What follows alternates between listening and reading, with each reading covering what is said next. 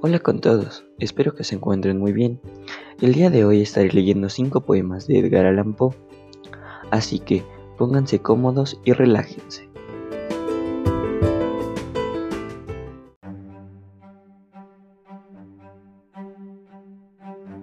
Voy a comenzar con el primer poema que se titula A mi madre. Dice así, porque siento que allá arriba, en el cielo, los ángeles que se hablan dulcemente al oído no pueden encontrar entre sus radiantes palabras de amor una expresión más ferviente que la de madre.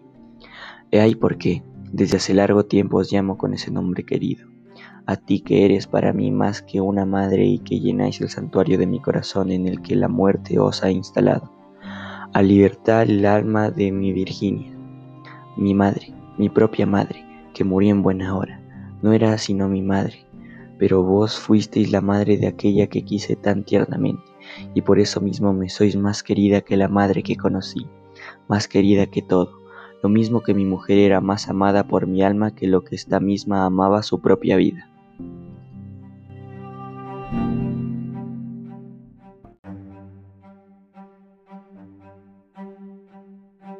A continuación estaré leyendo el poema que se titula El Dorado.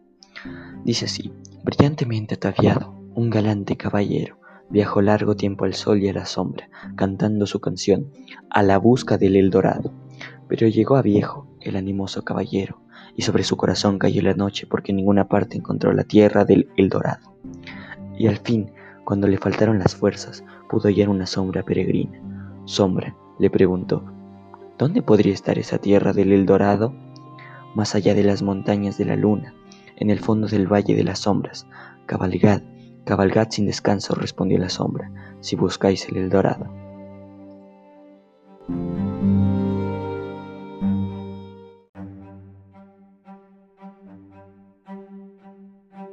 Ahora estaré leyendo el poema que se llama A Elena. Dice así. Elena, tu belleza es para mí como esas barcas nicianas de otro tiempo que sobre una mar profunda llevaban dulcemente al viajero, cansado, hacia su ribera natal largo tiempo habituado a errar sobre mares desesperados, tu cabellera de jacinto, tu clásico perfil, tus cantos de Nayade me han transportado al corazón de aquella gloria que fue la Grecia, de aquella grandeza que fue Roma. Oh, allá abajo, en la espléndida abertura de esa ventana, como eres parecido a una estatua, de pie, tu lámpara de ágata en la mano. Oh, Psiquis, tú que me has llegado de esas regiones que son la tierra bendita.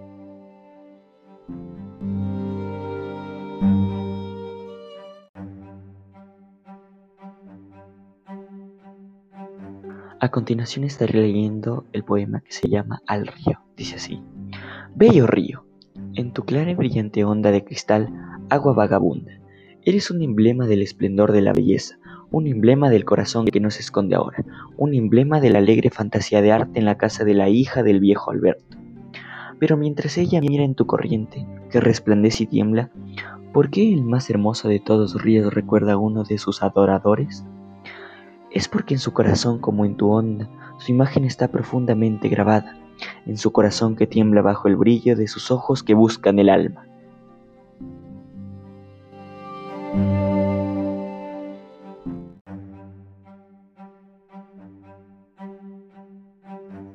Para finalizar los cinco poemas, estaré leyendo el último que se titula La romanza. Dice así.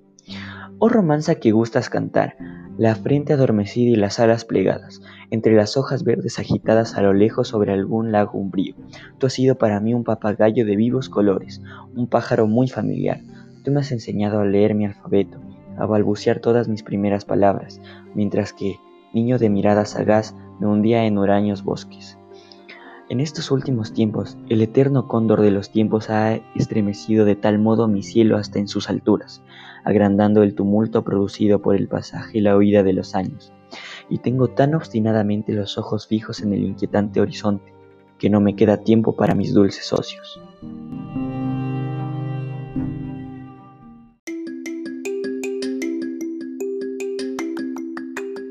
Creo que es momento de despedirme. Les mando un fuerte abrazo a todos aquellos que me han escuchado hasta aquí.